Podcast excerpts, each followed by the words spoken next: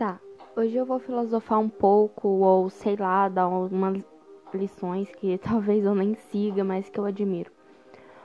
O poder de perdoar vai muito mais além daquilo que se fala sobre perdão. Esse poder se consiste em você perdoar a si mesmo, primeiro, perdoar ao outro, saber se realmente você deve perdão a você, saber se realmente você deve perdão ao outro. Porque às vezes a gente não tem que pedir perdão por nada que não seja nossa culpa. E outra, a gente tem que saber pelo que estamos pedindo perdão. Porque o perdão em vão não vai mudar nada, não vai te melhorar e nem melhorar as coisas. Para você que é cristão ou acredita em Deus, o cristianismo prega muito o perdão de Deus àqueles que se arrependem.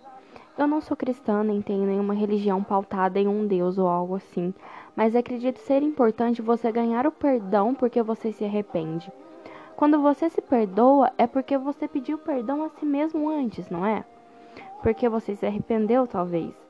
Muito é isso, sabe? Sobre se arrepender, saber do que se está se, está se arrependendo, saber se a culpa é realmente sua.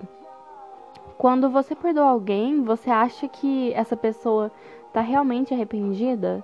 Se não, será que o ato de você perdoar mudaria alguma coisa? A minha resposta é: talvez sim, porque o perdão, assim como todas as coisas, é relativo.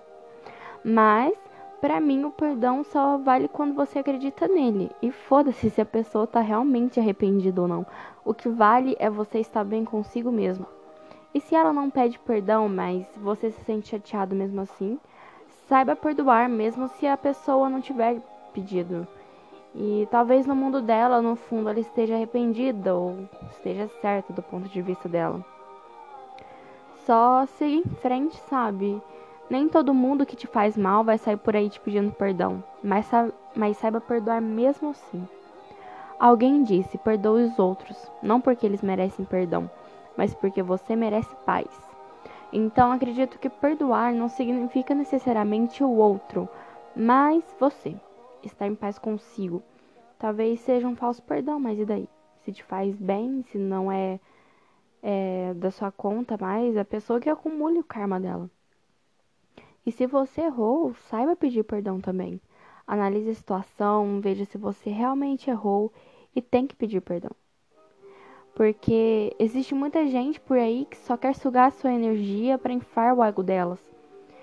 Se você tiver certo de que deve perdão, vai lá e pede. Se você achar que não deve perdão, mas que dizer te trará paz, vai lá e pede mesmo assim.